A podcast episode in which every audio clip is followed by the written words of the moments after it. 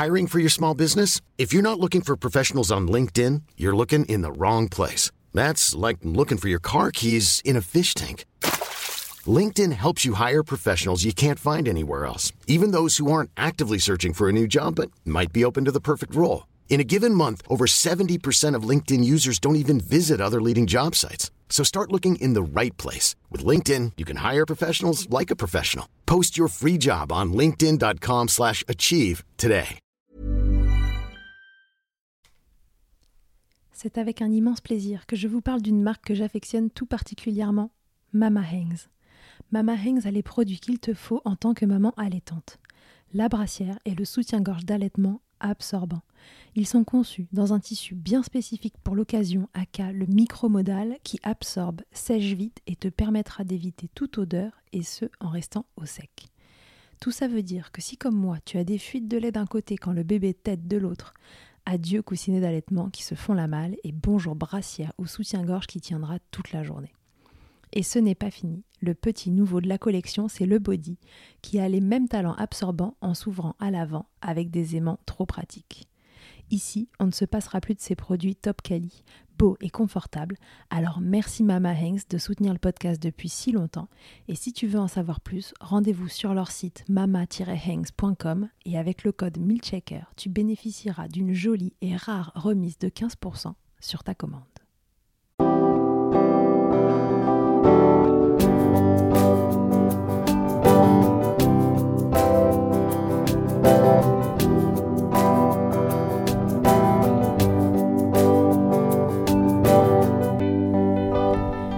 Bonjour et bienvenue dans Milkshaker, le podcast qui agite les idées reçues sur l'allaitement. Je suis Charlotte Bergerot-Palisco, je suis la maman d'un petit garçon de 2 ans que j'ai allaité durant un an et je suis la créatrice de ce podcast. Dans la vie, je suis ostéopathe spécialisée en périnatalité. Je m'occupe des femmes en général, de leur désir de grossesse à leur postpartum, des bébés et des enfants. J'accompagne spécifiquement certaines problématiques d'allaitement en libérant les bébés des tensions qui les empêchent de téter correctement permettant un allaitement serein pour la mère et l'enfant. Au fil des consultations, je me suis rendu compte que le principal frein à l'allaitement, c'était le manque d'informations, de partage d'expériences et de vécu dans une société où l'allaitement n'est pas une norme. Je vous propose donc d'interroger avec moi des mamans et des papas sur leurs expériences, mais aussi de vous informer auprès de professionnels spécialisés en allaitement.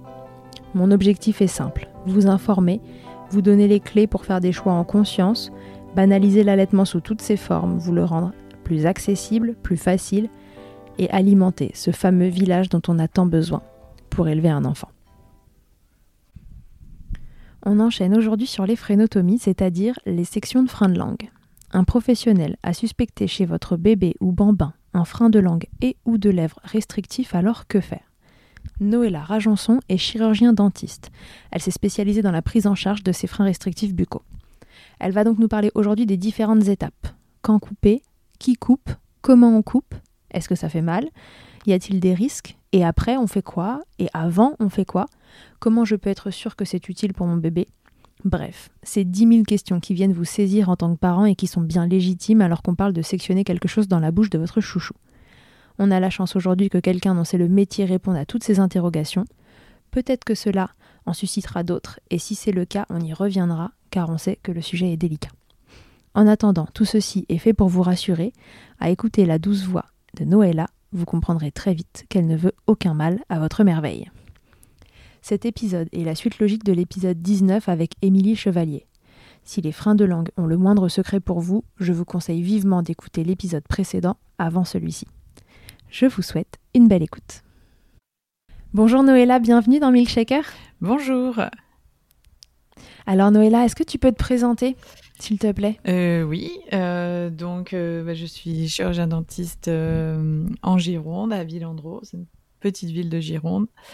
je suis maman d'une petite fille de deux ans et à présent, je ne m'occupe quasi exclusivement que des soucis de fonction de la langue en lien avec les freins restrictifs buccaux. Euh, donc, je me suis spécialisée dans les frénotomies. Pour l'instant, que des bébés. Et, bientôt pour les enfants et les adultes quand il y aura un peu plus de place. Voilà. D'accord, parce que tu es déjà débordée. Donc, euh, donc Noëlla, vous l'aurez compris, euh, sectionne les freins de langue de, votre bébé quand ils sont restrictifs. Euh, cet épisode va faire le lien avec un épisode précédent que vous avez donc probablement déjà écouté sur les freins, qu'est-ce que c'est, pourquoi on en a, comment les détecter, etc. Noëlla aujourd'hui va nous, nous parler de mon bébé a un frein de langue et maintenant qu'est-ce qu'on en fait si jamais on a décidé d'aller le faire sectionner et donc de le prendre en charge.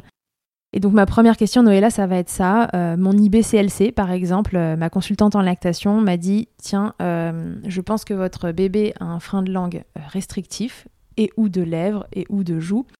Qu'est-ce que je dois faire Vers qui je dois me tourner? Donc, euh, si, si l'IBCLC a dit qu'il y avait un, souci euh, de frein, c'est sûrement parce qu'au niveau fonctionnel, euh, ben, les muscles de la bouche, de la langue, des joues, des lèvres ben, ont, du mal à, travailler efficacement et d'avoir une solution optimale. Donc, la première chose qu'on peut faire, c'est voir un thérapeute manuel qui est formé au mhm. frein, comme un chiropracteur, ostéopathe peut même aussi euh, voir euh, des kinésithérapeutes qui vont nous permettre euh, bah, de, travailler tout ce qui est autour du frein, de donner des exercices peut-être pour préparer son bébé, puisque si au niveau fonctionnel ça marche pas, on va essayer de travailler tout ce qui est autour pour le préparer en vue de, de la phrénotomie. Euh, et prendre son rendez-vous également bah, chez la personne qui peut couper parce que parfois il y a des délais qui sont assez longs. Donc euh, même si on n'est pas sûr qu'on veut couper, euh, qu'on a besoin de temps de réflexion, on peut très bien prendre son rendez-vous et l'annuler ensuite si nécessaire s'il y a beaucoup de, de semaines d'attente. D'accord, ok, donc c'est un accompagnement aussi en attendant de, pouvoir faire la fréno. Voilà. Euh, on parle parfois de, consulter euh, des orthophonistes, par exemple, euh, en, thérapeute autour des frénotomies.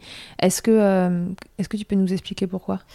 Euh, oui, tout à fait. Les orthophonistes, parce que euh, euh, bah, s'il y a un problème de fonction de la langue, c'est eux qui travaillent tout ce qui est rééducation, rééducation oromyofonctionnelle, on dit, donc tout ce qui va être rééducation de la fonction des muscles de la bouche. Et du coup, ils vont nous mhm. accompagner sur comment aider son enfant à mieux utiliser euh, ces muscles-là, puisque euh, en fait, il faut imaginer euh, que avoir un, frein de langue, c'est comme si on avait un, un plâtre au bras.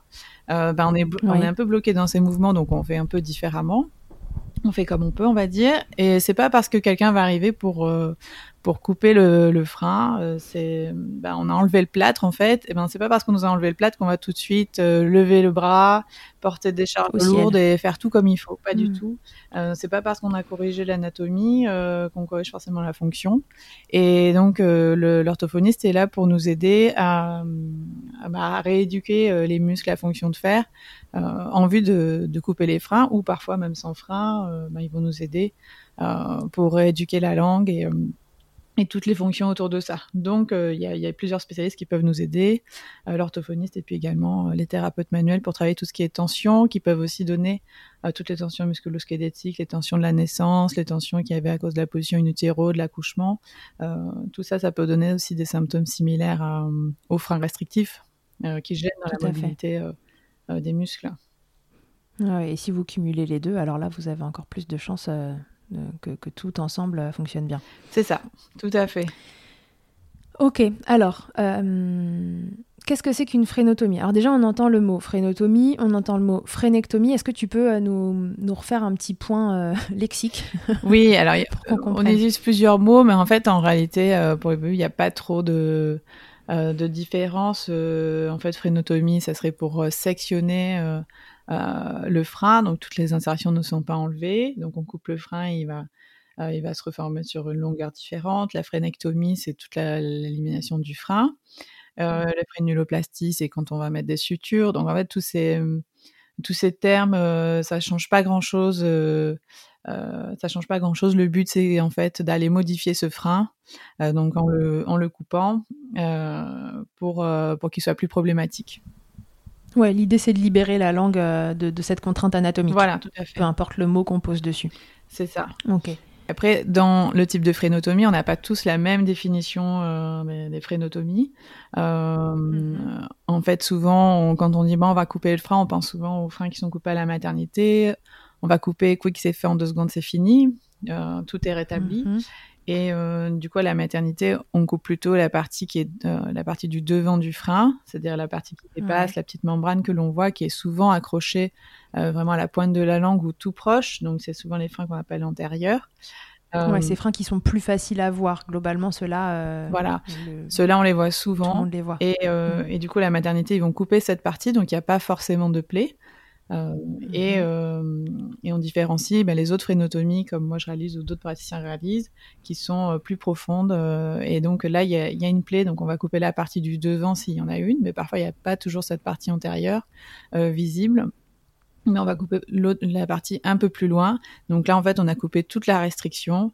il y a une étude assez récente qui date de quelques années qui avait montré que la restriction, en fait, elle pouvait être beaucoup plus loin que, que juste la partie de devant. Ça pouvait être la muqueuse, le rose que l'on voit sous la langue, euh, la couche de mhm. fascia, c'est-à-dire ce qui enveloppe le muscle juste en dessous, donc sous cette couche donc qui n'est pas visible de l'extérieur, et parfois même pour les plus grands, ben, une partie du muscle qui est trop court aussi, qui est restreint puisqu'il s'est développé comme ça.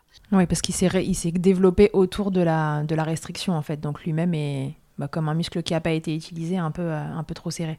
C'est ça. Donc en fait, euh, on n'a pas tous cette même définition. Il y en a donc qui vont couper que juste cette partie visible de devant de la muqueuse, donc c'est-à-dire une partie de la muqueuse, et d'autres qui vont couper toute la restriction, c'est-à-dire toute la muqueuse, voire muqueuse plus fascia, voire certains muqueuse fascia et une partie de muscle. Cette phrénotomie qu'on dit complète, souvent entre partielle et complète, euh, et eh ben, elle engendre une plaie. Et s'il y a une mhm. plaie, et eh bien, il faut que la cicatrisation soit optimale. Et donc, ça, ça nécessite vraiment une rééducation sur le moment, puisque là, il y a une possibilité de rattachement, qu'anatomiquement, bah, ça revienne, euh, contrairement à la phrénotomie euh, faite à la maternité, puisque s'il n'y a pas de plaie, le, bébé il peut se rééduquer, bouger sa langue en trois, ans comme en deux jours, peu importe mhm. l'incidence, mais, mais quand il y a une plaie, il faut vraiment qu'on ait des résultats assez rapides pendant la cicatrisation. Euh, donc, on, donc, on fait toute cette préparation autour pour que le bébé bouge au maximum. Ben, le bras qu'on a libéré du plat, comme je disais, hein, il faut qu'il bouge au maximum pour que mhm. ça cicatrise euh, comme ça. D'accord. Et à la maternité, on ne trouvera jamais un praticien qui sectionne des freins euh, sur toute leur longueur? Sur toute leur restrictivité? C'est peut-être possible, puisque nous en Gironde, on a le docteur Brinté aussi qui est en maternité et qui connaît quand même beaucoup mieux maintenant la, problématique des freins. Euh, mais, euh, mais bon, les bébés sont pas forcément prêts aussi. Donc, euh, ils peuvent avoir mhm. toutes les tensions de leur accouchement et faire que même si on a coupé entièrement, ils ont peut-être une partie qui sera attachée. Mais en tout cas, c'est assez rare. Je pense qu'il y ait une grande plaie dans la bouche à J2 de. D'accord. Et alors, est-ce que c'est utile du coup de, de... Quelle est l'utilité de sectionner ce frein sur sa partie antérieure euh, sans faire l'entièreté de la restrictivité, ça va apporter quelque chose au bébé quand même. Ben oui, ça peut déjà apporter parce que s'il a vraiment cette partie antérieure qui est bloquée, normalement pour la succion, le bébé doit pouvoir faire un mouvement de, vague. Donc euh, la, langue, elle fait une vague en bougeant, en élevant la partie du devant, la partie moyenne. Euh, et du coup, bah, s'il a toute cette partie antérieure qui est bloquée, déjà la vague, elle est très limitée, même pour la partie du devant. Euh, donc la succion, il peut déjà y avoir des, soucis de succion. Donc ça va, même en coupant que cette partie, bah, on libère déjà de la mobilité. Et du coup, ça mm-hmm. peut déjà maintenir un allaitement permettre à la maman de, mm-hmm. s'en sortir un peu mieux. Parfois, tous les symptômes disparaissent entièrement, même si l'autre partie n'est pas coupée. Et, euh, et, même si ça s'en va que partiellement, au moins, ben, c'est le bébé pourra déjà remuscler ce qui a été libéré en vue d'une phrénotomie complète s'il le faut plus tard. Donc déjà, ça, ça, peut déjà apporter beaucoup parce que essayer de rééduquer un muscle qui est, qui est bloqué vraiment du devant jusqu'au fond, euh, ça lui permet de se remuscler au moins en partie. Comment? Ça lui permet de se remuscler au moins en partie. Oui, c'est ça. Voilà, c'est au moins il mm. peut déjà être mieux préparé.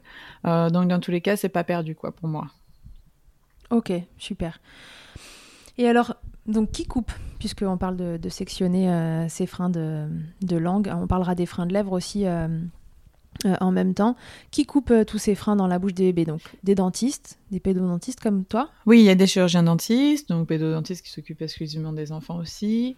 Et euh, les professionnels médicaux, ça va être les ORL, stomato, mes médecins aussi, il peut y avoir des médecins généralistes, des pédiatres. Mhm. Voilà, tout, tout, personnel médical peut couper un frein. Voilà. Euh, est-ce qu'il y a différentes façons de sectionner un frein de langue euh, Oui, on peut couper au ciseau euh, et on peut couper au laser. On peut couper au scalpel. Enfin, il y a différents outils. Il y a du bistouri électrique. Il y a différentes manières. ils ont tous des différences. le ciseau ben, n'a pas de possibilité de coagulation sur le moment, donc c'est le risque hémorragique. Et en tout cas, il faut, il vaut mieux, il faut le gérer un peu plus facilement, un peu plus difficile. Oui, il y a potentiellement euh, un risque de saignement à contrôler après. Voilà, c'est ça. Par rapport au laser, où souvent il y a un pouvoir de coagulation déjà. Euh, donc c'est un petit peu plus. Euh, moi, ça me semble plus facile parce que je coupe au laser. Mais en fait, c'est ta technique. Oui, mais en fait, bon, le plus le, le plus important, c'est pas vraiment l'outil, parce que celui qui le fait le maîtrise son outil. Il mhm. le fait en conséquence avec les, risques qu'il y a et euh, les avantages. Mais le plus important, c'est surtout jusque où c'est coupé. Voilà, c'est ça qui est important. C'est est-ce que la phrénotomie est complète ou non euh, Est-ce que mhm. maintenant la langue s'élève sans tension après la phrénotomie? Peu importe l'outil que j'ai utilisé, c'est ça qui est, c'est ça qui est important. Et donc ça, on peut le faire avec euh, les deux outils, que ce soit le ciseau ou laser. mais, mais ce qui est important, c'est le résultat comment ça va se passer Donc je, décide que, euh, on m'a dit que le frein de langue de mon bébé était potentiellement restrictif. Euh, c'est le, professionnel qui sectionne, en fait, qui fait le diagnostic final de savoir si ce frein est vraiment restrictif ou pas. C'est ça? Oui, c'est ça. Alors normalement, euh, officiellement en France, en tout cas, c'est pas le cas dans d'autres pays. Mais en France, ceux qui sont habilités à diagnostiquer un frein, si on veut jouer sur les mots, c'est les, professionnels médicaux et les orthophonistes. Voilà. Mais en réalité, euh, les, bébés, ils arrivent très rarement en premier lieu chez l'ORL, chez le dentiste ou chez l'orthophoniste. Ils atterrissent d'abord chez d'autres personnes, euh, chez l'ostéo, chez le chiro, chez, euh, chez la consultante en lactation. voilà, dans les associations d'allaitement aussi, en fait, ils vont atterrir ailleurs parce qu'au début, ben, ils sont tout petits, les parents sont en difficulté et ils cherchent. Et donc, les personnes disponibles d'abord, c'est pas l'ORL qui va leur parler des freins, euh, c'est quelqu'un d'autre. Mhm. Donc ces personnes-là, ben, si elles sont formées, euh, elles ne peuvent pas faire le diagnostic réel pour dire j'ai diagnostiqué telle chose, mais en tout cas elles peuvent avoir de forts soupçons et s'y connaître parfois même mieux qu'un professionnel médical. Et euh, du coup, c'est ces personnes-là qui vont parler d'abord des freins. Et du coup, c'est ces personnes qui peuvent donner des exercices à faire déjà ben, pour préparer le bébé, comme je disais. Mais là, il a son, son, bras bloqué dans le plâtre et il va falloir le préparer mhm. en vue de lui libérer son, son bras. Donc, on va lui apprendre. Pour que le bras soit prêt à se dégager en fait euh, de ce plâtre. Donc, la langue prête à se dégager de ce frein. Voilà, c'est ça. Et, et, donc, il faut le préparer, le préparer euh, au niveau euh, moteur. Donc déjà voir mhm. s'il arrive à faire tous les mouvements, parce que normalement il est limité dans ses mouvements, mais il peut réaliser des mouvements. Donc, euh, on, regarde s'il arrive à réaliser tous les types de mouvements, ce qui va faire qu'il va remuscler euh, tous les muscles de la langue dans les différents mouvements de, ce qu'il peut, en tout cas. Euh, c'est un peu comme avec mon plat. Ben, je, peux faire des choses. Peut-être que là, je suis bloquée pour lever mon, bras, mais en tout cas, je peux mhm. quand même me servir un verre. Je peux faire des choses, mais en fait, du coup, bah, comme je suis bloquée, que ça tire, et eh ben, je les fais pas. Voilà, il y a une découverte moteur que je ne fais plus. je fais très schématiquement, bien sûr. mais euh, mais c'est un petit non, peu non mais comme ça c'est très clair. Voilà je suis bloquée donc euh, il y a même des mouvements que j'évite. Bah là c'est un peu pareil au niveau moteur. Parfois ils ont pas fait, euh, fait ils ne font pas certains mouvements. Il y a des réflexes qu'ils n'ont pas. Euh, le réflexe de sortir la langue de, de, de bouger la langue sur les côtés. Donc déjà au niveau moteur on va les réhabituer. On va à faire cette découverte. On va les solliciter pour bouger la langue dans les différents mouvements. On va remuscler. Et euh, et puis également on va travailler sur les tensions musculo-squelettiques qu'il peut y avoir les tensions crâniennes toutes ces tensions qui, peuvent les gêner dans la mobilité déjà de ce que eux ils peuvent. Donc on va travailler tout ce qui est autour du frein avec un thérapeute manuel. Donc il y a, beaucoup de chiropracteurs qui sont euh, formés en France. Il y a aussi des ostéopathes, des kinés, comme je disais. Et, euh, et, donc eux, ils vont travailler tout ce qui est autour, vraiment les muscles, les, les, fascias, les, positions, les postures, les tensions crâniennes, tout ça pour euh, pour permettre de travailler ce qui est autour, pour même si on peut pas étirer un frein, parce que ça c'est pas possible, on peut pas étirer un frein, euh, l'agrandir, euh, sinon on les couperait pas, mhm. ça, serait, ça serait facile. Oui, sinon on les couperait pas. Le frein ne s'étire pas, mais on, peut par contre détendre tout ce qui est autour, détendre les muscles, assouplir des structures autour du frein pour permettre que le jour de la, la phrénotomie, eh bien la langue la langue s'élève beaucoup plus facilement, que voilà, que, que ça cicatrise de façon plus optimale. Donc on va travailler tout ce qui est autour et déjà rien qu'en voyant parfois un chiropracteur, en faisant des exercices, parfois il y a même des améliorations parce que déjà le bébé fait de meilleurs mouvements, il, a une meilleure tonicité, on lui a on lui a enlevé des tensions qui le gênaient dans sa mobilité. Enfin toi si tu es ostéopathe, je pense que tu as déjà tu déjà ça au quotidien, peut-être tu fais ta séance et déjà le bébé peut-être mieux. Voilà, tout à fait. En fait, le, frein génère des tensions et puis on a aussi le droit d'avoir des tensions euh, en plus euh, d'un frein de langue euh, et ou de lèvres. Et donc, si déjà on retire une partie des tensions, on, améliore la fonction. On peut déjà avoir un bébé qui ouvre mieux la bouche, qui arrive à un peu mieux tirer la langue, etc. Mais ça n'enlève rien à la restrictivité du frein. Oui, c'est ça. En fait, on va travailler tout ce qui est autour du frein. Ça veut dire mobiliser, essayer de lui mobiliser la langue, éliminer les tensions, le solliciter au niveau moteur. Et il y a tout le travail euh, de Michel Emmanuel Price euh, qui a réalisé euh, la Tummy Time Method. c'est la méthode du temps sur le ventre. En fait, c'est pas vraiment juste la méthode de mettre son bébé sur le ventre pour dire bon, il, est sur le ventre. En fait, Hum, c'est le principe d'interagir avec son bébé, d'être en interaction avec lui, que ce soit au niveau visuel, parole, contact, etc. Et donc, quand on est en interaction avec lui, ben, on, va l'aider à exprimer ses compétences euh, au niveau moteur en l'engageant dans des mouvements qui peuvent être plus ou moins faciles pour lui, et dont, par exemple, le temps sur le ventre, mais ça peut être aussi du travail d'enroulement, de faire des roulades, de le mettre en position d'extension euh, la tête un peu vers l'arrière, de façon passive. Et du coup, ça l'aide à, réguler son système nerveux autonome, c'est-à-dire à, à, savoir mieux s'apaiser quand il est un petit peu challengé sur des choses qui sont un peu difficiles pour lui. Et voilà. Et du coup, tout ce travail-là, ben, on peut le faire. c'est pour les parents chez eux, à faire chez eux. on peut aussi se faire aider d'un kinésithérapeute, bien sûr, pour si c'est un peu difficile pour un bébé de, faire certains mouvements. Mais cette Tumitai méthode, ben, du coup, elle, est, elle est faite pour vraiment améliorer la, la, relation entre les parents et leur bébé, et du coup de l'aider à exprimer ses compétences et de se développer au niveau moteur, au niveau sensoriel, au niveau visuel, voilà et, euh, et c'est adapté à chaque bébé. Donc par exemple un bébé qui est euh, euh qui est toujours en hyperextension, euh, qui, qui n'y arrive pas du tout à s'enrouler, ben, ce bébé-là, si il peut très bien sûrement passer beaucoup de temps sur le ventre, mais si on laisse tout le temps sur le ventre, ben, ça va être hyper difficile de l'enrouler. Donc en fait ça l'aide l'aide pas forcément. Donc on va vraiment adapter. Si c'est du travail plutôt d'enroulement, si c'est du travail euh, de déroulement, normalement, chaque bébé doit, être pouvoir, doit pouvoir être vraiment mobilisé un peu dans tous les sens. C'est-à-dire s'enrouler, se dérouler. Euh, quand il est sur le ventre, il doit pouvoir faire des mouvements vraiment actifs, euh, tourner la tête ou, ou être un peu tonique. Et dans l'autre sens, être aussi relax. Et du coup, le fait qu'on le sollicite au niveau posture, ben, ça l'aide aussi au niveau de sa langue. parce que le bébé, ben, il se développe d'abord dans la posture de sa langue, ensuite le maintien du cou, ensuite le maintien du tronc. Et donc, euh, au niveau postural, ça va l'aider à, se retonifier, à détendre, à se remuscler. Et, euh, et donc, ça va l'aider au niveau de sa langue également. donc, pour sa succion, pour euh, au niveau digestif aussi, pour tout ce qui va être reflux, gaz, aérophagie, etc. Et euh, voilà. Donc en fait, on prépare son bébé au niveau au niveau moteur. Et bien, sûr, c'est adapté euh, à chaque âge du bébé. On va pas chercher les mêmes choses et à la même vitesse. On va vraiment s'adapter. Ça va pas être la même chose de préparer un bébé euh, de 6-7 mois et un bébé de 15 jours.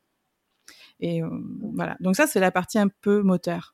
Et on peut l'aider aussi au niveau sensoriel, euh, puisqu'il y a des bébés au niveau sensoriel, ils ont des hypersensibilités, il, y a des choses qu'on peut pas trop toucher, c'est désagréable pour eux. Donc on va s'assurer en faisant tous ces jeux déjà qu'au niveau oralité, il n'y ait pas de souci, qu'on peut lui toucher le visage, qu'on peut lui toucher dans la bouche, euh, pour le préparer bah, à ce changement qu'il va y avoir, euh, puisque quand même, bah, en coupant le frein, même si c'est très euh, simple comme procédure, euh, bah, ça reste quand même un changement. Il est habitué à compenser, à faire tous ces mouvements d'une certaine manière, et là, on va, on va changer son système de compensation. donc, au niveau mmh. sensoriel, déjà, on peut, on peut travailler pour s'assurer déjà qu'il soit prêt. qu'il soit prêt à ce qu'on aille l'embêter dans la bouche pendant plusieurs semaines ensuite. Euh, pendant la rééducation et que, pour lui, il est prêt, euh, même au niveau, au niveau de son système nerveux, à savoir être apaisé, euh, à, savoir y accueillir ces changements. Donc là, il faut rencontrer des professionnels, encore une fois, qui sont, qui sont, qui sont formés à tout ça pour accompagner justement sur ces exercices, vous les montrer et préparer ce bébé à la phrénotomie. Voilà, tout à fait. Il y a des exercices standards qu'on donne un peu à tout le monde parce qu'en fait, en réalité, ben, on a, un gros souci de, professionnels formés. Il n'y en a pas partout, même les orthophonistes, il n'y en a pas partout. L'idéal, ça serait d'avoir une personne pour la rééducation, parce qu'il y a des gens, c'est leur métier, comme les orthophonistes, une personne pour les, tensions, et une personne pour l'allaitement, et une personne pour l'anatomie, donc pour couper. voilà, ça c'est l'idéal. mais dans la réalité, eh bien non, on manque, on manque. Donc tout le monde, enfin pas sa sauce. Par exemple, moi c'est l'anatomie, mais je vais quand même aider pour les exercices. les ostéopathes, les chiro, ben c'est pareil, ils vont euh, ils vont donner des exercices un petit peu aidés. La, consultante à lactation, c'est pareil, parce qu'en fait, ben, tout le monde s'entraide et, euh, et, on essaye de faire une prise en charge globale. Donc, s'il manque l'information quelque part, on va aider. Mais en tout cas, euh, il faut s'entourer des professionnels qui connaissent, qui connaissent ça, parce que pour, pour les adultes et les enfants, c'est voilà, ce qui est le plus important pour eux, c'est la rééducation et finalement couper le frein, corriger l'anatomie, c'est que optimiser la rééducation qui a été faite avant et donc, il n'y a, pas de raison que pour les bébés, ça soit différent.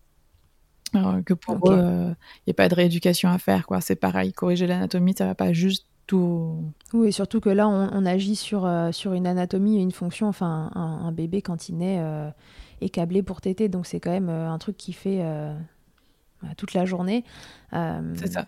Voilà, c'est la compétence première du bébé, quoi. Donc, évidemment, c'est celle qui a le plus besoin de, rééduquer parce que c'est celle qui a le plus de chances d'avoir été euh, entachée par un problème. Oui, tout à fait. Et puis, il n'y a, y a pas que tété aussi. Quoi.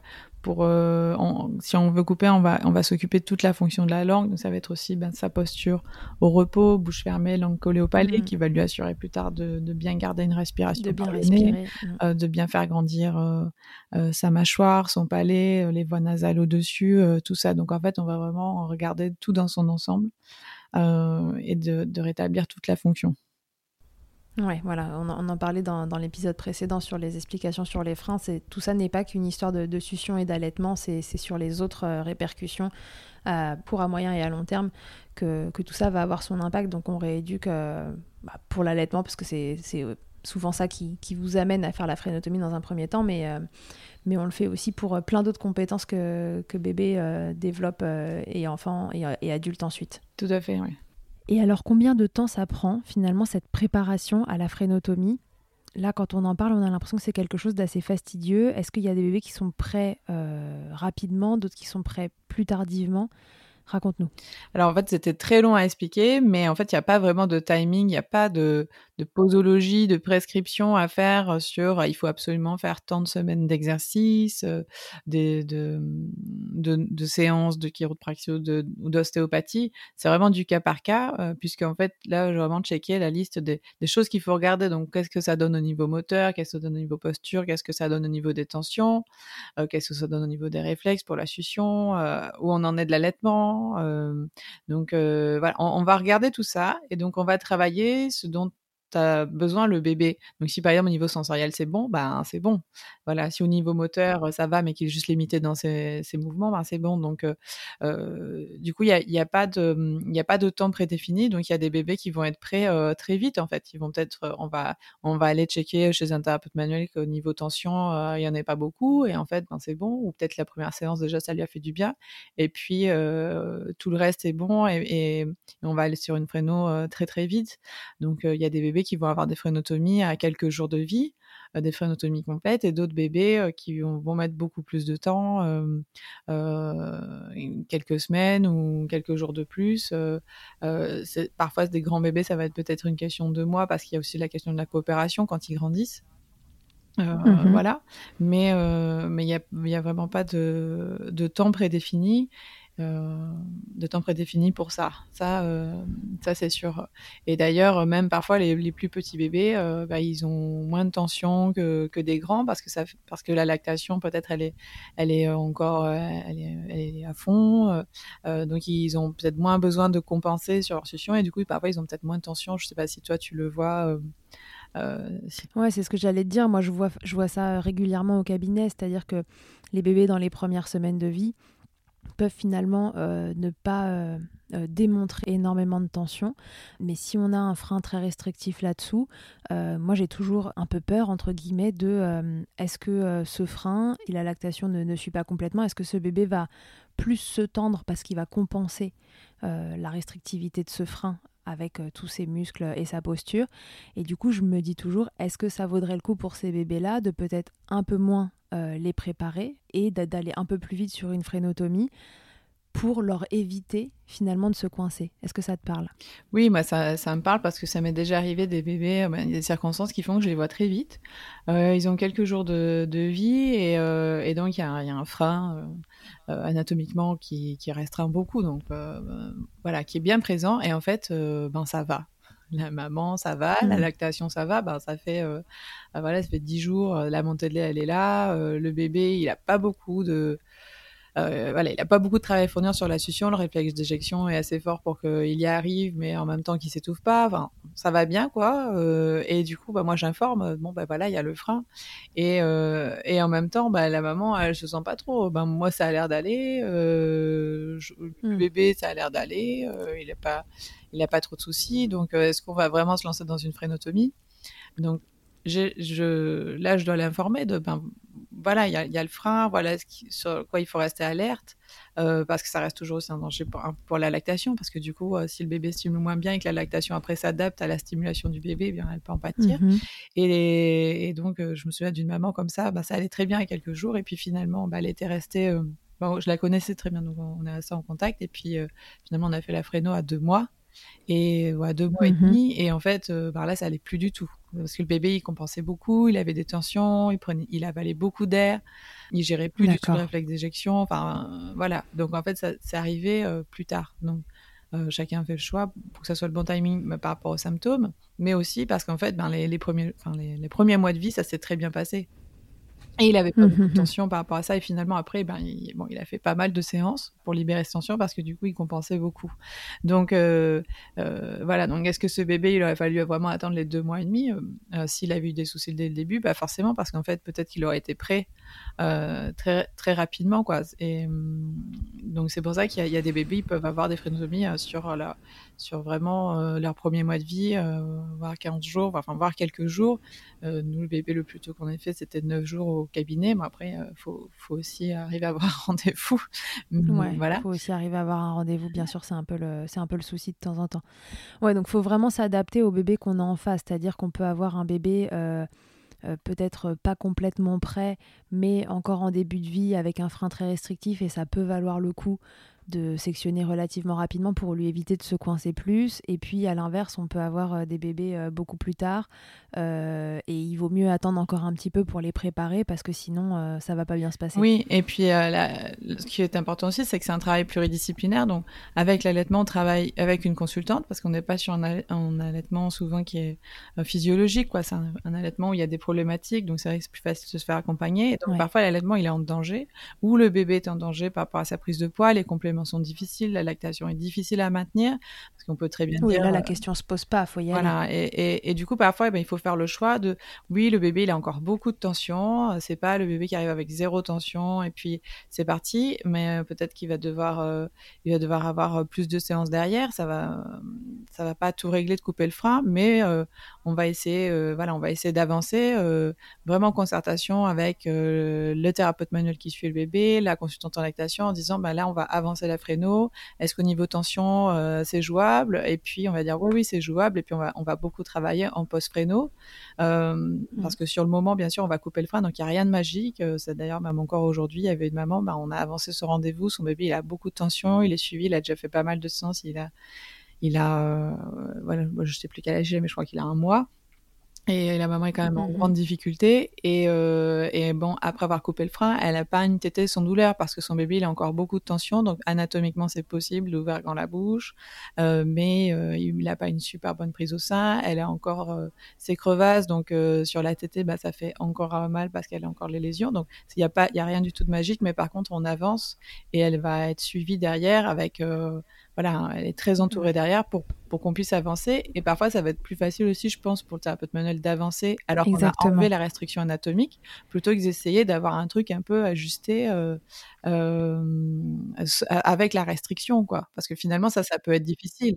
Donc, euh, donc parfois en post-préno, bah, ça va être plus simple parce que là, on a vraiment enlevé le problème.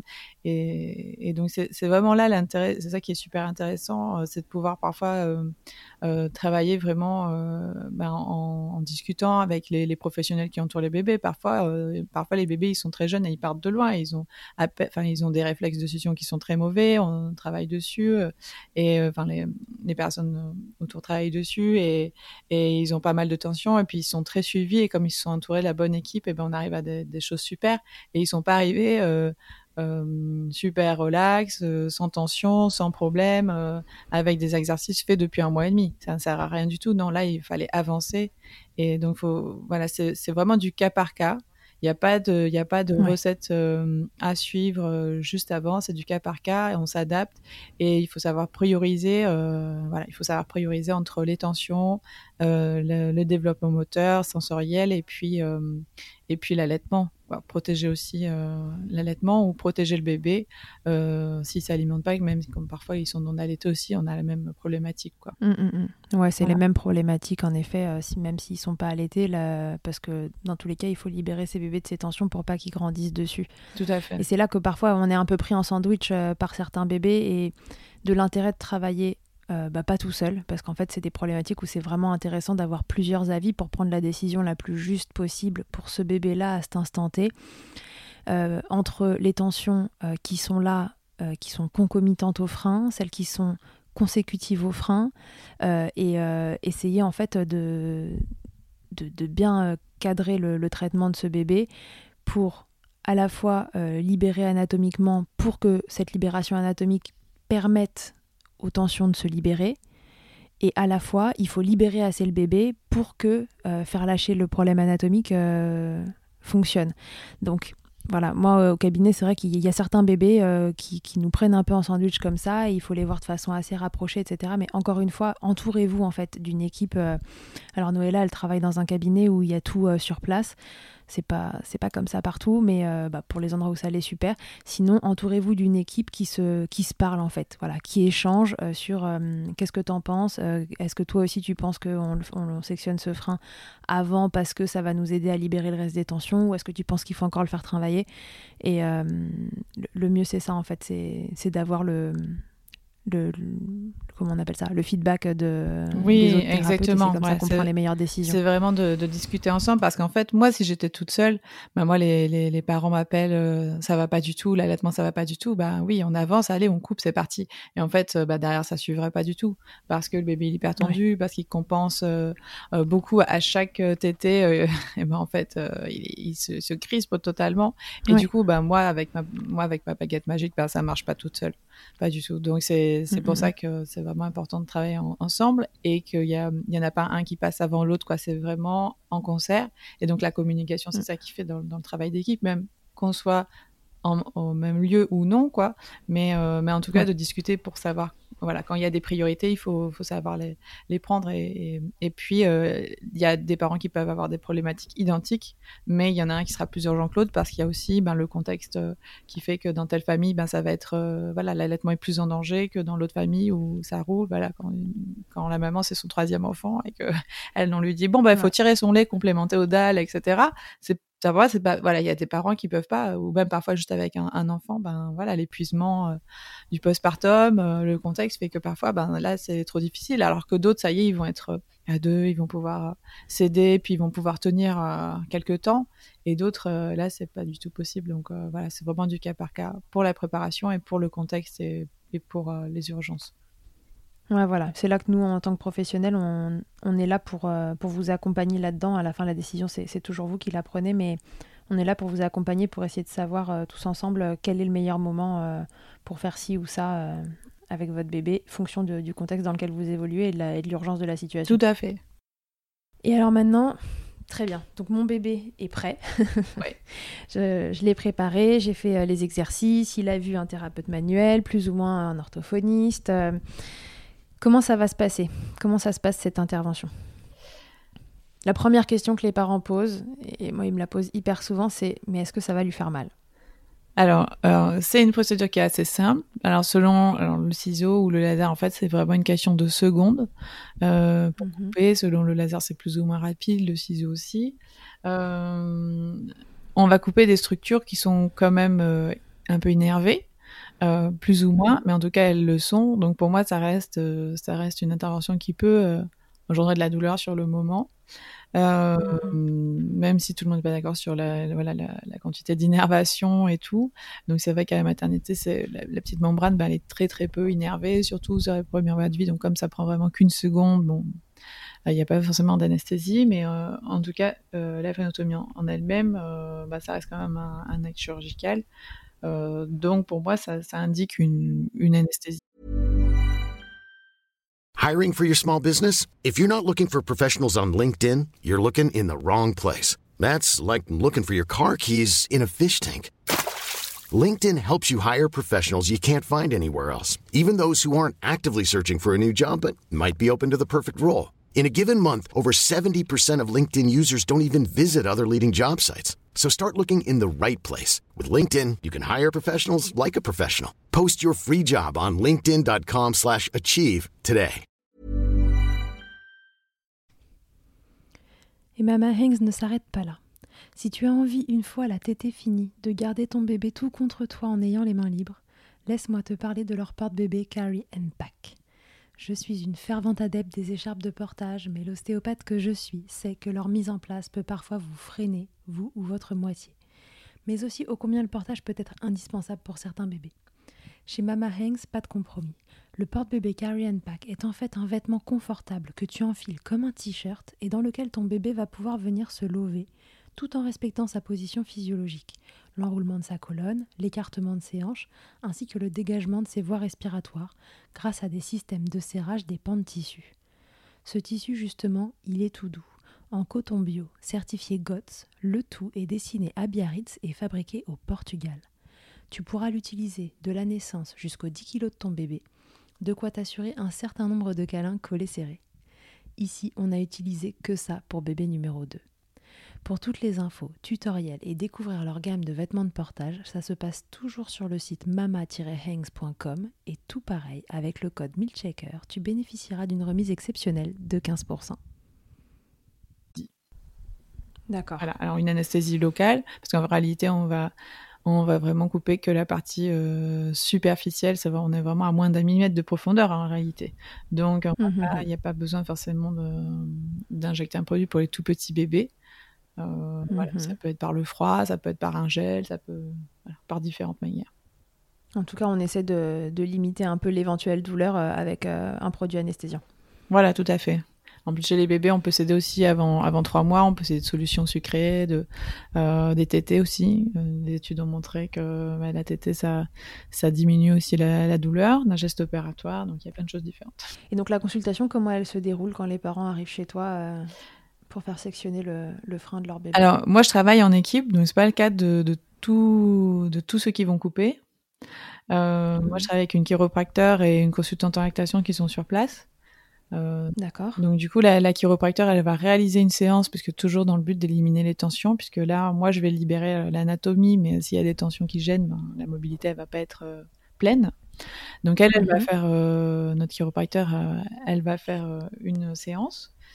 Et, et ensuite, moi, je vais, je vais préparer bébé donc avec le gel anesthésiant. Euh, avec, euh, on va prendre une petite couverture, euh, souvent des parents en fait, pour les, les contenir un peu. Pour les bras, ça c'est pour la sécurité. Donc voilà, comme les emmailloter quoi, la dernière seconde. Et okay. moi, les parents ne sont pas dans la salle pendant l'intervention. C'est pas le cas de, de tous ceux qui coupent. Hein. Parfois les parents sont là, mm -hmm. parfois les parents ne sont pas là. Moi, j'ai fait le choix. ben les parents ne sont pas là et c'est comme ça dure avec mon laser, ça dure 10 secondes pour couper un frein. Euh, je prends le bébé pendant quelques minutes, sachant qu'on l'a préparé euh, ensemble, parce qu'il faut quand même laisser le temps de mettre les gants, de vérifier que tout est bien fait. Euh, oui. Voilà. Et ensuite, je ramène le bébé, donc c'est endormi encore une quinzaine de minutes, euh, on va dire, avec le gel anesthésiant. Donc, ils peuvent pas téter tout de suite, ça c'est l'inconvénient du gel. Ou du moins, ils peuvent essayer. Donc, on va dire, il y a, y a toujours des vaillants qui arrivent et les autres non. Et du coup, ça, c'est la grande frustration d'un bébé qui peut pas téter devant le sein de sa maman. Donc, euh, du coup, euh, ça, ben, ça leur plaît pas toujours, hein, de toute façon, de pas pouvoir téter. Mais en tout cas, quand, euh, quand l'anesthésiant est parti, parti, ils peuvent tous téter. Voilà, ils peuvent tous téter. D'accord. Après, euh, euh, c'est comme d'habitude, quoi. Voilà. Donc ils t'aident avant de repartir du cabinet. Voilà, après ils peuvent, ils peuvent t'aider avant de repartir. Nous, on leur remonte les exercices. Et surtout, quand Mhm. on- maintenant il y a une plaie dans la bouche, et du coup il va falloir gérer un petit peu la cicatrisation de cette plaie. Et on leur, on leur montre euh, les étirements euh, post-frénotomie qu'il va falloir ré- réaliser pour la gestion active de, de la cicatrisation pendant les semaines qui suivent la, la frénotomie. Et ça, euh, Oui, donc là c'est la consultante qui montre tout ça ensuite. voilà, c'est la consultante qui ça montre ça. Parfois, c'est moi. Elle, euh, voilà, on reprend un petit peu le post-fréno. Nous, on a une consultation préalable avant, donc souvent, on a déjà un petit peu expliqué comment ça se passe. Euh, Mhm. Mais ça se passe comme ça. Donc, du coup, euh, ils sont pour un geste qui dure euh, vraiment 10 secondes pour couper le frein, comme je disais. Ils Ouais. sont avec Ils passent la journée chez. Ouais, ils passent avec nous bien 1h15, 1h30. Parfois plus quand Ok. c'était des siestes. voilà. Ok. Très bien. Il y a des risques à pratiquer euh, une frénotomie ou pas? Euh, les, les risques, alors ça reste toujours une intervention, donc il y a toujours des risques, euh, mais les risques sont assez faibles, c'est-à-dire la, la complication la plus fréquente, c'est l'inflammation. En fait, ben là pour euh, euh, pour la la plaie, comme je disais, donc il va y avoir une plaie en forme de losange sous la langue ou sous la lèvre. Cette plaie va Ouais. ça se refermer en plusieurs semaines, et euh, la première phase de la cicatrisation, c'est l'inflammation de quelques jours, donc en moyenne c'est trois jours, et donc la, la, la complication la plus fréquente, c'est que l'inflammation dure un peu plus longtemps, ce qui est pas très grave puisque là ça va juste être le confort, le confort et la douleur. Oui, c'est le confort pour le bébé. Voilà. Mm. Donc euh, souvent cette inflammation, elle, est gé- elle peut être gérée euh, avec euh, avec un, un antidouleur assez simple, euh, Mhm. et du coup, euh, bah, faut juste en prendre un peu plus pour certains bébés, voilà. Euh. L'autre le plus fréquent, ça va être les saignements euh, ben, sur le moment ou dans les premières 24 heures. Il n'y a pas encore le tissu de cicatrisation qui s'est mis sur la plaie. Euh, donc ça peut ressaigner, c'est surtout pour la lèvre parce que c'est très vascularisé, mais il n'y a pas de, il a pas de structure vasculaire dangereuse à ce moment, à cet endroit-là. Donc la plupart du temps, s'ils saignent, mais on les remet à téter et ça plaque la plaie et ça s'arrête. Donc ça aussi, c'est une complication assez simple. Euh, voilà, les complications les plus fréquentes sont quand même assez simples. Il n'y a pas de, de, les complications infectieuses ne font pas partie des suites de la frénotomie parce que dans la bouche, ça cicatrise, euh, ça cicatrise très bien. Euh, c'est comme euh, quand Bien et vite. voilà, bien et Ouais. vite. Et donc c'est comme Mm. euh, c'est comme quand on vous enlève une dent, même sans suture, sans rien, alors que l'os finalement il est à nu. Et Ouais. vous pouvez manger votre steak, faire n'importe quoi. Enfin voilà, enfin pas fumer, mais en tout cas on peut vivre sa vie et Ne faites pas fumer vos bébés en Voilà. post-frénotomie, s'il vous plaît. et, euh, et du coup euh, voilà ça cicatrise assez bien. Après il y a des suites un peu plus rares comme des petits granulomes, c'est des excès de des excès de tissu de cicatrisation, des choses comme ça qui peuvent exister. Ça pose pas de problème euh, fonctionnel. Comme je dis souvent aux patients, parce qu'ils me demandent moi aussi si c'est risqué, je leur dis bah, globalement non, c'est- très peu risqué. Euh, et à la fois, c'est l'avantage euh, de, de la frénotomie et aussi son inconvénient, c'est que comme ça cicatrise vite et bien, on a très peu de temps pour que, euh, pour que la langue récupère toutes ses capacités euh, dans ce laps de temps de cicatrisation. C'est ça, voilà. Et, et d'ailleurs, on va dire que une, une- quelque chose qu'on pourrait mettre dans les complications, c'est le réattachement. C'est le fait qu'il y ait une partie qui se recicatrise comme avant, donc on repère de l'amplitude par, par rapport à avant, enfin par rapport à la frénotomie, et que du coup les, Mhm. les résultats, euh, les résultats fonctionnels soient pas complets. Voilà. Ouais, d'accord. Donc ça, c'est un peu euh, le- la partie où on dit qu'il y a eu un, un échec, entre guillemets, de, de l'intervention. Mais est-ce que c'est vraiment un, un échec pour tous les bébés? Est-ce que... euh, Et non, pas forcément, parce que déjà, il y a vraiment une différence entre l'anatomie et la fonction. Euh, parce qu'on peut très bien avoir déjà, euh, ben pour certains bébés, on peut avoir des freins restrictifs et avoir aucun symptôme. Donc Ouais. déjà, il n'y a même pas forcément d'intervention. Mais même en post-frénotomie, pour ceux pour qui c'était indiqué, on peut très bien avoir une totale réussite fonctionnelle. Et finalement, le bébé, il a eu un rattachement même, euh, même très faible. Mais il a perdu un peu d'amplitude D'accord. quand même. Voilà, même parfois ça m'arrive, moi les, euh, tout va super bien et c'est euh, quand je les vois au contrôle à un mois ou deux mois, ben, je vois qu'en fait il y avait une petite partie réattachée. Donc anatomiquement on n'est Mhm. pas parfait, euh, mais euh, fonction- au niveau fonctionnel on est nickel. Donc y a ça. Ouais, et c'est ça qui est important, c'est le fonctionnel à la fin. Voilà, c'est ça. Donc c'est pour ça que mm, nous, ce qu'on veut, c'est gérer après euh, qu'au niveau anatomique, ça cicatrise le mieux possible. Parce que plus plus on est bon anatomiquement, plus on aura de chances d'être bon après au niveau fonctionnel. Mais parfois, il y a des Ouais. au niveau anatomique, non, c'est pas parfait. Ils ont un réattachement euh, euh, partiel et, et, euh, et au niveau fonctionnel, ça va. Et pour d'autres, ben, il y aura un réattachement partiel et au niveau fonctionnel, ça va pas. Et à ce moment-là, ben, on, Ouais, et dans ce cas-là, du coup, qu'est-ce qu'on fait? On peut recommencer? Dans ce cas-là, on peut recommencer, pas tout de suite, parce que ben, s'il y a eu un réattachement, c'est pour certaines raisons. Donc déjà, peut-être ces raisons sont encore là. Pourquoi il n'a pas bougé sa langue euh, pleinement euh, euh, Donc, on va pas on va pas le faire tout de suite. On lui a libéré une partie, donc on va remuscler mmh. déjà cette partie, on va réaméliorer la fonction, on va on va travailler.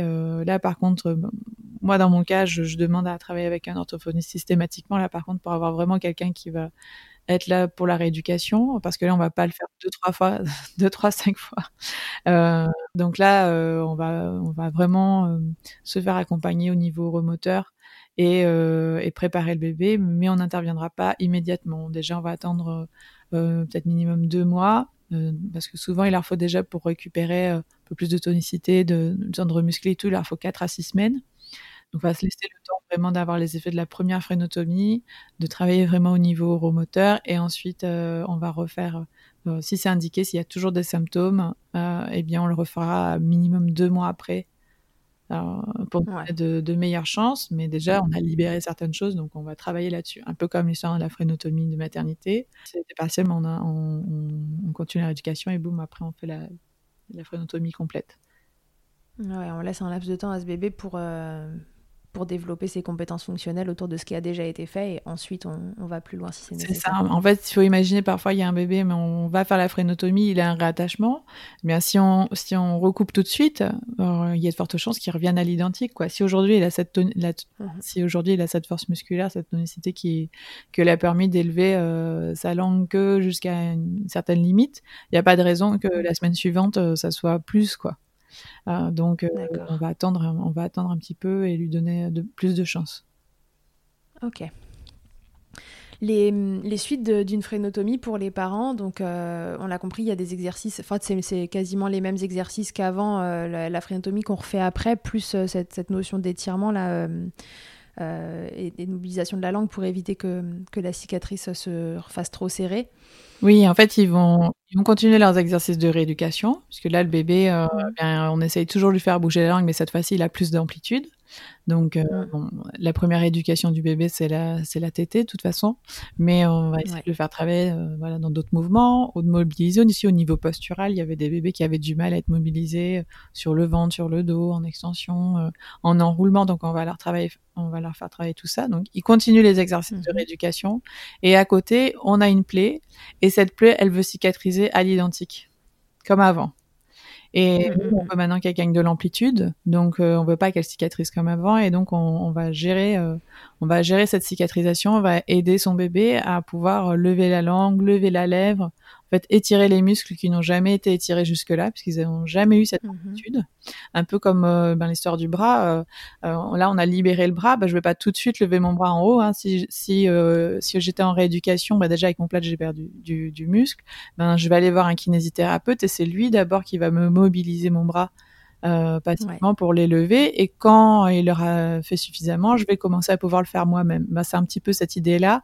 On va aller lever la langue pour le bébé, euh, nous, de manière passive. Et puis, euh, puis à force, le bébé va y arriver de lui-même jusqu'à cette amplitude. Mais au début, il n'a pas la tonicité forcément euh, pour aller l'élever au, au, max. Sauf que comme sa cicatrice, bah, si on le laisse faire de lui-même, peut-être qu'il va arriver que mmh. jusqu'à une certaine amplitude, mais pas complète. C'est pour ça que nous, on va aller on va aller le faire pour lui. Euh, voilà, donc selon le type de phrénotomie, avec suture, sans suture, voilà, la gestion de la plaie se fait différemment, mais en tout cas, quand il y a une pleine forme de losange comme ça, alors il n'y a pas d'étude qui dit il faut faire des étirements ou faut pas faire d'étirements.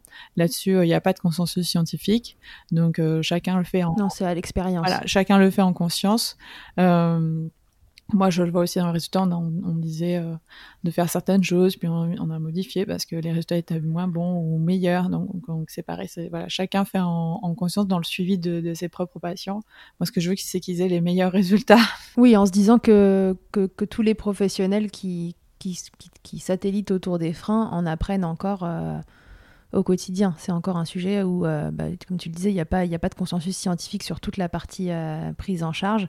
Donc, euh, on fait euh, avec ce qui fonctionne le mieux au cas par cas avec chaque bébé. Euh. Voilà, exactement. En fait, même pour les exercices de rééducation, il y a des personnes qui vont vous dire, bah, il n'y a, a, pas de rééducation à faire, on coupe et la tétée fait le reste, en fait, puisque le bébé mobilise sa langue. Mm. Mais, mais en fait, en faisant ça, bah, au niveau clinique, il y a des gens qui se sont rendus compte que bah, non, il y a, y, y a, beaucoup d'échecs parce qu'il y a des bébés, ils vont pas forcément se repositionner. Il y a des bébés, ils ont des tensions. Mm. il y a des bébés, ils, voilà, ils ont d'autres facteurs qui font qu'ils la mobilisent pas. Donc, c'est pour ça qu'on fait ces exercices de rééducation pour que donner les meilleures chances à, au plus grand nombre. Et, euh, et c'est pareil pour les, c'est pour moi, je, je, vois un peu de la même manière pour les étirements. Donc, euh, il y a des personnes qui font ça depuis euh, depuis plus de dix ans, des frénotomies de manière exclusive, et, ils partagent leurs résultats et, et ils font des étirements et ils ont de meilleurs résultats comme ça. Donc moi, je les suis mmh et je le vois aussi au quotidien pour les bébés qui vont avoir plus de difficultés. Ben ces étirements sont là un peu pour pallier les difficultés qu'ils ont au début.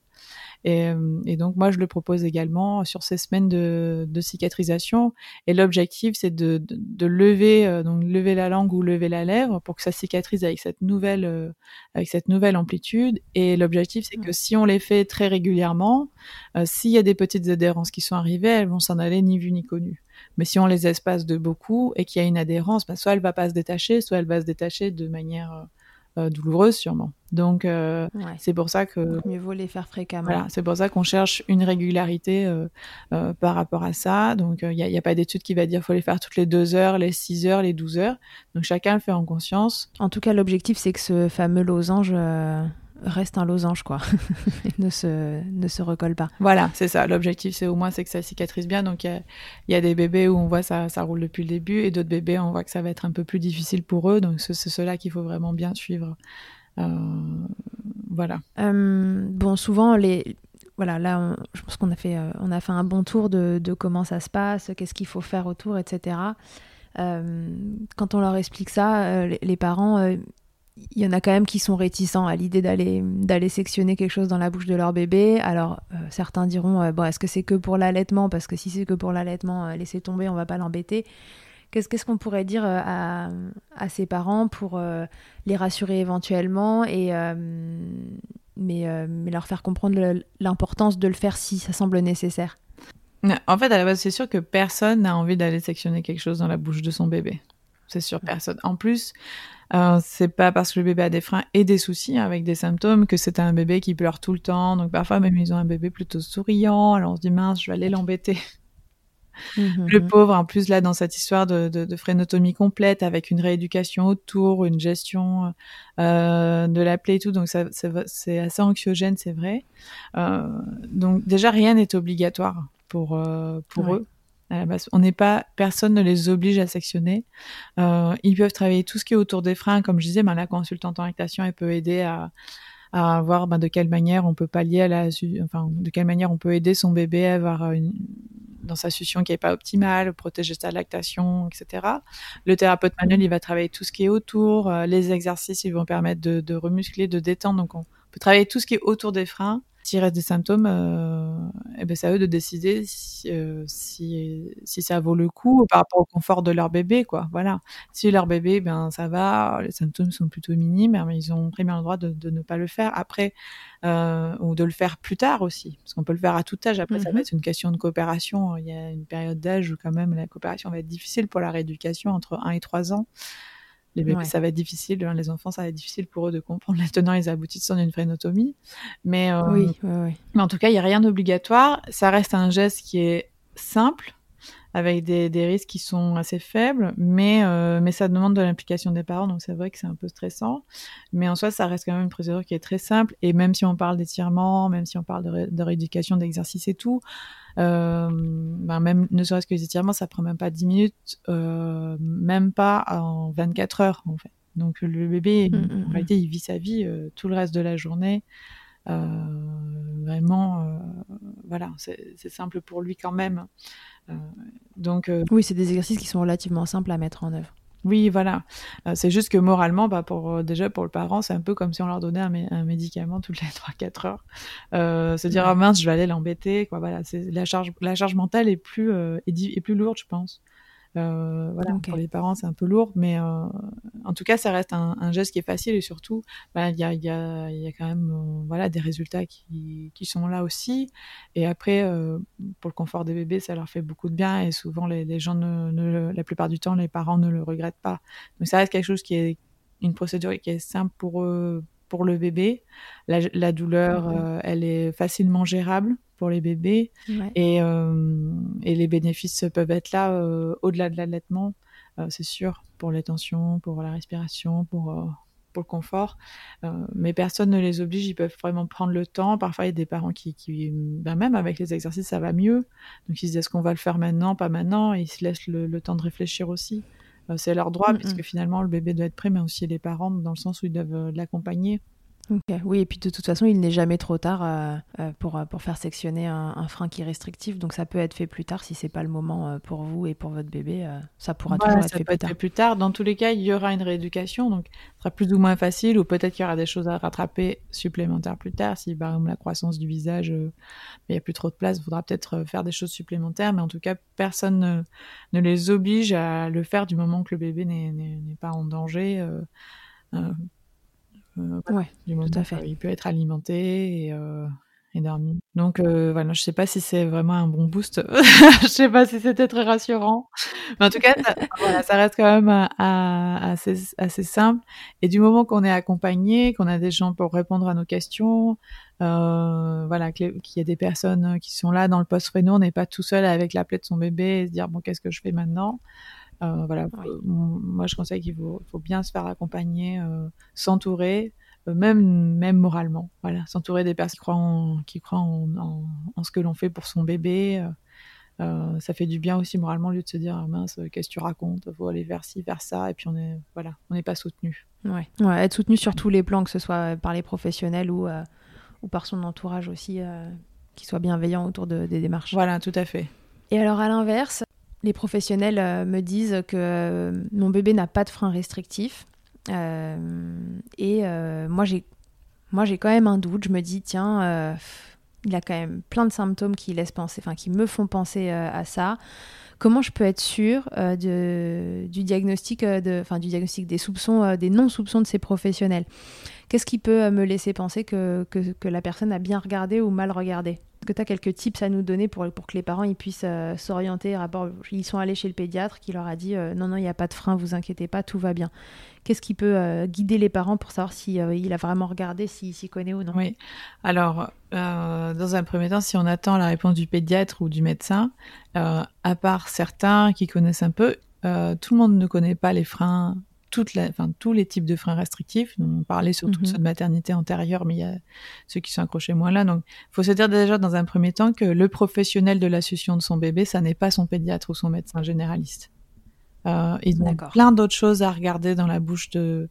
euh, dans- ils ont plein d'autres choses à regarder dans pour le bébé euh, sur ses premiers contrôles, là, des deux semaines, un mois, etc. Et du coup, c'est pas les professionnels de, de, de la succion. Euh, pas du tout. Donc, si on a un souci avec son allaitement, on consulte un professionnel de l'allaitement, euh, mais son pédiatre n'est pas un professionnel de l'allaitement la plupart du temps. Même si certains, effectivement, ont fait des formations. Mais euh, voilà. Donc déjà, si on a un souci, on va voir des, personnes qui, pour qui c'est vraiment le, domaine. Si son bébé n'est pas allaité, on peut aussi voir des consultantes en lactation pour tout ce qui est succion du biberon ou des orthophonistes aussi par rapport à ça. Moi, j'ai déjà eu des bébés, voilà, ils prennent leur, leur, biberon en une heure et puis finalement le pédiatre, ben, il sait pas trop quoi faire. Il l'a adressé à une orthophoniste et l'orthophoniste, même si elle n'était pas formée au frein, elle a vu effectivement, voilà, ça n'allait pas et elle a pu réadresser à quelqu'un qui était formé. Donc le tout, c'est de, de, trouver les personnes euh, dans le parcours et c'est vrai que c'est pas forcément facile. Euh, en tout cas, faut pas forcément attendre euh, du pédiatre que ça soit lui qui dise oui ou non, je balaye cette hypothèse. En fait, euh, si à un moment on veut vraiment éliminer l'hypothèse des freins, il faut trouver quelqu'un qui a vraiment regardé. Donc, faut se dire, ben, pour regarder, euh, la personne elle va regarder tous les mouvements de la langue. Donc déjà, elle va y mettre les doigts dans la bouche, euh, va regarder euh, si la langue elle bouge dans différents mouvements, de quelle manière aussi. euh, il peut têter le doigt si c'est un tout petit bébé euh, pour vérifier sa succion ou vérifier une tétée, etc. Donc déjà, euh, pour dire non, il n'y a pas de frein, il faut vraiment avoir regardé la, la langue dans tous ses aspects. Donc, euh, Mhm. si par exemple on dit d'un regard, ah non, c'est bon, il n'y a pas de frein, juste du regard, ça ne marche pas. Voilà. Il y a des freins qui sont évidents, des freins restrictifs qui sont évidents. Donc oui, de façon évidente, on peut dire ah oui, c'est sûr, il y a un frein. Mais éliminer cette hypothèse, on peut pas l'éliminer d'un revers. Euh, d'un revers de la main, c'est pas possible, euh, parce qu'il y en a qui sont beaucoup moins évidents. Donc, euh, donc déjà se dire s'il si élimine cette hypothèse en, en deux minutes, ça marche pas. Ensuite, si par exemple on se dit bah ça y est, je suis tombé sur quelqu'un qui connaît un petit peu les freins, il me dit non non mais c'est bon, il y a pas de frein. Bon, on peut aussi lui demander l'anatomie du frein. Ah, mais c'est quel type de frein? Parce que normalement, anatomiquement, il y a, une il y a des classifications, même si bon, ça ne mhm. pas grand-chose, mais bon, on peut dire 1, 2, 3, 4, ou des freins antérieurs ou postérieurs. Tout le monde a un frein, mm d'avoir une maladie spécifique. Tout le monde a un frein de langue, tout le monde a un frein de lèvres, la plupart du temps. Donc, euh... Oui, la question, c'est pas est-ce qu'il y en a un, c'est ouais, lequel c'est et est-ce qu'il est serré? Voilà. Donc, comme ça, si la personne dit, euh, bah non, non, je vous dis qu'il n'y a pas de frein, déjà, ça marche pas trop. Déjà, c'est pas bon signe. donc, parce que tout le monde a un frein, donc euh, au moins, on aurait pu un peu nous indiquer, ben, c'est un frein euh, de type 3, euh, mais voilà, des choses comme ça, pour se dire un petit peu, voilà, ce que la personne parle. Et si on va chez, par exemple, tout de suite chez un ORL, où on dit, ah non, moi, on m'a parlé de frein, je fonce là-bas, pour savoir, donc il y a, y a, beaucoup de, de il y a, y a, beaucoup de familles, enfin, en tout cas, que je vois qui parfois on dit, ben, j'ai vu un ORL, j'ai vu un maxillo, etc., qui m'a dit qu'il n'y avait pas de frein. Euh, mm. Du coup, avant d'aller consulter cette personne, on peut lui poser la question est-ce que vous coupez les freins postérieurs? C'est-à-dire, est-ce que vous coupez les freins euh, qui sont pas juste accrochés devant? Donc ça, on parle frein antérieur, frein postérieur, c'est pas une vraie classification, mais en fait, c'est un petit peu dans le langage courant de ouais, c'est le langage courant euh, entre pros. Voilà. Et donc du coup, si on lui dit est-ce que vous coupez les freins postérieurs, il saura un petit peu de quoi on parle. Et, donc, et donc soit il vous dira je vois pas de quoi vous parlez. Donc déjà, peut-être qu'il mhm. ne coupe que les freins antérieurs ou que la partie antérieure, donc peut-être qu'il ne verra pas du coup euh, les autres types de freins. Et si vous dites oui, je coupe les freins postérieurs, bon ben on peut se dire que peut-être il est voilà, il voit tous les freins. Et ça arrive aussi qu'il y ait des, personnes, euh, euh, des ORL, il y en a tout près de mon cabinet qui qui ne coupent pas les freins postérieurs, mais qui les voient. Ils vont dire il y a un frein postérieur, moi je ne m'en occupe pas. Mais au moins il sait de quoi on parle et donc il n'a pas non plus euh, il n'a pas non plus enlevé ça du revers de la main, quoi. Enfin, enlevé cette hypothèse. Non, et ça, c'est plutôt bon signe de la part d'un professionnel qui dit juste, euh, bon bah voilà, en effet, il y a quelque chose, mais c'est pas moi qui m'en occupe et il peut, dans ces cas-là, il réadresse. Euh, Exactement, voilà. Et ça, et ça c'est bien. Donc du coup, une, question qu'on peut poser, même si le, bébé n'a pas de frein postérieur, c'est est-ce que vous coupez les freins postérieurs? Pour moi, c'est une astuce pour dire, ben, est-ce que déjà il va prendre en compte tous les types de freins avant de, avant de m'envoyer balader. Ok, donc c'est quelqu'un qui met euh, à un moment ou à un autre euh, les doigts dans la bouche de votre bébé, qui vérifie euh, les mouvements, teste le frein manuellement et qui n'a pas juste jeté un coup d'œil. Et qui va poser des questions évidemment sur le, contexte et, le, fonctionnel, pas que l'anatomique, mais qu'est-ce que ça engendre. Voilà, si ces seuls critères, c'est est-ce que, est que le bébé prend du poids et il est en vie, ça c'est pas, pas le seul critère, voilà. D'ailleurs, je pense que les bébés que je suis, il y a peut-être qu'un euh, un tiers qui a des problèmes sur leur courbe de poids et peut-être même pas quoi. Mais tous les autres, c'est pas une question forcément de, de, de problème de prise de poids. Euh, les bébés, c'est pas juste euh, des, systèmes digestifs avec des bras. Donc euh, voilà, si, si, le seul critère c'est euh, ben non, il prend bien du poids, c'est bon, ça, ça ne suffit pas quoi. C'est pas suffisant. Tant mieux parce que ça évite un problème de plus, mais euh, mais c'est pas suffisant. C'est ça voilà. Et, et l'autre critère c'est ben vous avez pas de douleur au sein, ben non c'est bon voilà, ça n'est pas non plus le seul critère à prendre ouais, en compte. Pareil. c'est vraiment quelqu'un qui On a vu des bébés avec des freins très restrictifs. On sait pas trop comment, mais arriver à ne pas faire mal à leur maman. Oui, c'est ça. Donc voilà, quelqu'un qui va regarder un petit peu l'ensemble pour se dire, ben il y a ça anatomiquement et il y, y, a ça comme problématique. Et si la personne vous dit non, il n'y a pas de frein, bah, faut qu'elle vous trouve une autre solution, quoi. Quelqu'un à qui vous adresser, parce que s'il y a des problèmes de succion, ben la, la, les réponses comme euh, bah il s'est pas testé, c'est comme ça. Oh, il y en a qui croquent, il y en a qui croquent pas. Ouais, en fait, on doit pas vous laisser sans solution. On doit pas juste vous dire que c'est votre faute, votre faute de la faute de l'allaitement ou que ce bébé tête mal et puis euh, voilà, c'est la vie, pas de bol à la loterie, vous n'êtes pas tombé sur le bon. Ça, c'est pas du tout une réponse satisfaisante. Euh, si la personne en face n'a pas la solution, elle doit au moins creuser euh, pour, vous, pour que quelqu'un d'autre vous en apporte une. C'est ça, voilà. Je pense que ça, c'est normalement, ben, tout, tout, personnel de centre professionnel de santé doit avoir.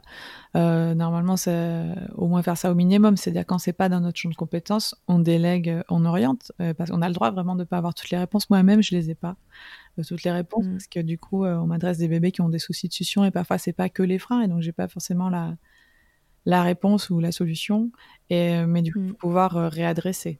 Voilà. Donc, donc si on si on vous dit juste c'est la vie, ça marche pas. Et voilà, il faut aller creuser, trouver quelqu'un. En tout cas, s'il y a un problème, voilà, trouver quelqu'un qui sait la spécialité et qui vous réadresse s'il ne vous apporte pas de piste, quoi. Ouais, voilà. nous, en, tant que professionnels, on se doit d'aller creuser quand il y a un truc qu'on ne sait pas, qu'on ne connaît pas. Euh, bah, c'est l'occasion pour nous, en fait, euh, d'aller se renseigner et d'apprendre un truc de plus. Donc, euh, soit ils vous orientent correctement, soit orientez-vous vous-même autrement si, si vous n'avez pas de solution et pas d'orientation non plus. La difficulté, c'est qu'il y a beaucoup de familles qui font voilà, un peu le parcours du combattant. Ils ont vu deux ORL, trois ostéos. on les a un petit peu envoyés bouler, quoi, mais en même temps, mais ils n'ont pas eu de solution. Et puis un jour, ils tombent sur quelqu'un et c'est bon. Alors, parfois, ils sont très tristes parce qu'ils sont tombés sur quelqu'un, le bébé a déjà 7 mois, ou parfois l'allaitement a déjà été mis à mal. Euh, bon, voilà. Mais, euh, mais c'est vrai que parfois, c'est le parcours du combattant. Et, euh, c'est vrai que c'est ça qui est difficile, qui est difficile moralement pour, pour les familles, quoi. Ouais, c'est lié au fait que ce soit encore une problématique pas toujours bien renseignée auprès des professionnels de santé. Et donc, certains ne savent pas, mais ne savent pas qu'ils ne savent pas. Oui, c'est ça. Exactement. on ne sait pas que quelque chose existe si on n'en a pas connaissance de toute manière. Mais euh, mm. voilà. Ok, donc euh, si on veut faire un petit résumé de ça, si j'ai en face de moi un professionnel qui va évaluer euh, si mon bébé a un frein de langue ou non, en tout cas s'il est restrictif, c'est quoi les, les points que je peux checker en tant que parent pour savoir s'il a l'air de vraiment s'y connaître ou pas euh, mais c'était les mouvements de la langue. Donc, est-ce que la personne, va regarder les différents mouvements, mettre vraiment les doigts dans la bouche pour aller voir l'anatomie du frein, quel type de frein c'est. Donc, euh, on peut demander aux professionnels quel type de frein c'est, et même aussi pour les consultantes en lactation, toutes ne sont pas formées au frein restrictif. Donc, même si on la voit et qu'on a des soucis, euh, on peut très bien aussi lui poser euh, ces mêmes questions, voir si elle, si elle va, si elle va vraiment checker tout ça, lui demander ben, quelle est l'anatomie du type de frein, si elle connaît le frein postérieur, voilà. Et aussi une question qu'on peut aussi poser quand on va voir un professionnel, au lieu de dire par exemple si on va avoir un chiropracteur, une consultante en lactation, bon, vous connaissez les freins. Parce que tous vont vous dire, bah, je mhm. connais les freins, hein, parce qu'au minimum, tout le monde connaît les freins de l'histoire de maternité, quand on fait un peu de pédiatrie. Euh, mais on peut leur demander aussi, est-ce que vous faites les suivis pré et post-frénotomie Puisque là, dans les frénotomies complètes, on est dans le cadre d'un suivi de rééducation, et du coup, c'est une question qu'on peut leur poser, est-ce que vous faites les suivis pré-post-fréno et comme ça, si elles connaissent un peu les freins, elles connaissent la prise en charge euh, pluridisciplinaire euh, autour, et, et c'est une question qu'elles peuvent comprendre.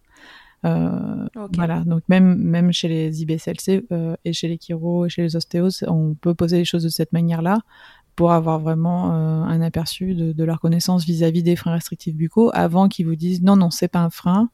même chaque consultant en même non, non, c'est pas un frein, ben, voilà, l'anatomie du frein, le suivi pré-post frénotomie, et si elle va regarder la langue vraiment dans son anatomie et dans sa fonction, euh, tous ces éléments-là. Ok, ouais, donc ça c'est valable, peu importe le professionnel, pédiatre, médecin, euh, ORL, euh, ostéo, chiro, kiné, tout le monde. Vous pouvez, en fait, s'ils s'y connaissent un minimum, ils sont censés savoir répondre à ces questions et faire ce que Noëlla vient de vous expliquer. Voilà, exactement, pour tous. Ok, Bon, super. J'espère que ça vous aura apporté voilà, bah, les, tips pour savoir euh, qui vous avez en face de vous et savoir s'il vous donne une information qui a l'air juste ou non.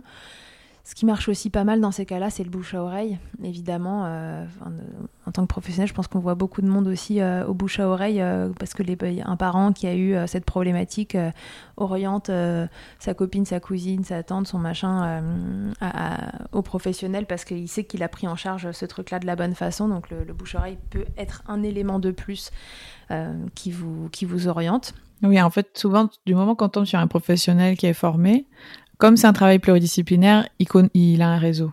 Donc il sera réorienté vers une autre personne d'une autre profession euh, la plupart du temps. Oui, voilà. Si vous avez accroché une partie du réseau, après, normalement, il saura vous réorienter euh, vers les autres euh, correctement. C'est ça, tout à fait. Ok, merci beaucoup Noëlla. Ah, merci d'avoir participé à cet épisode de Milkshaker euh, pour nous raconter euh, voilà, euh, la, vue de l'intérieur des sections de frein de langue et, d'avoir expliqué aux parents comment ça se passe, comment ça peut se passer. ça, je pense que ça va être très utile pour les parents de, t'entendre parler aussi pour, pour prendre une décision pour ceux qui hésitent. Oui, bah, j'espère que ça, ça, ça, aura été clair pour pour tout le monde. Bien sûr, et puis s'il y a des questions, eh ben, on, les verra arriver euh, en commentaire. Je te laisserai euh, vérifier euh, Très bien. les commentaires quand l'épisode sortira. Super. Ok, bon, eh bien merci encore, et puis à tous et à toutes, à très bientôt dans Milkshaker. Merci mille fois d'avoir écouté cet épisode de Milkshaker. Vous pouvez suivre l'actualité du podcast sur le compte Instagram du même nom et sur mon site internet charlotte-bergerot.fr où vous retrouverez tous les épisodes mais aussi une rubrique Milk Letters constituée de témoignages écrits, un autre support pour vous transmettre toujours plus. Si vous avez aimé ce podcast, n'hésitez pas à m'aider en le soutenant. Pour cela, je vous invite à vous abonner, à laisser un commentaire, à lui attribuer 5 étoiles en fonction des plateformes ou encore en en parlant beaucoup, beaucoup, beaucoup autour de vous. Je ne vous présente plus Emma et son titre I'll qui continue de nous accompagner. Et je vous dis à très vite pour un nouvel épisode. D'ici là, n'oubliez pas, prenez soin de vous, milkshakez autant que vous le voudrez et bousculons ensemble les idées reçues sur l'allaitement maternel. I hate to see you down. Can't stand to know your When you say it's getting loud. Voices in your heart. And you know I get it, so let it all out. Keep your head up, your masterpiece, and I'll swear that I'll be there by your side. A text away, you know you can find me. It just takes a whisper, and I'll be there to listen. I got you. I'll fight with you, cause I love you. I'll be there. I'll be there. Oh, I'll be there.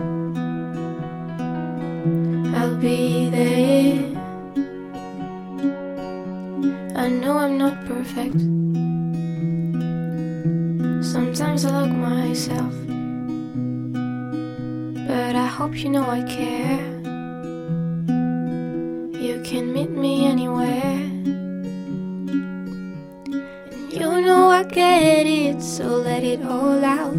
If anyone comes at you, then I'll swear that I'll be there by your side.